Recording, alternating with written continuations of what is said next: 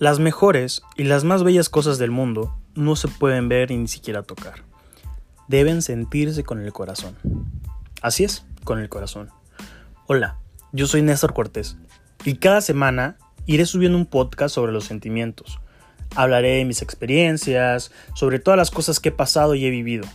Y ojalá que con mis anécdotas tú no cometas los errores que yo algún día cometí. Quédate para que cada semana escuches un podcast nuevo.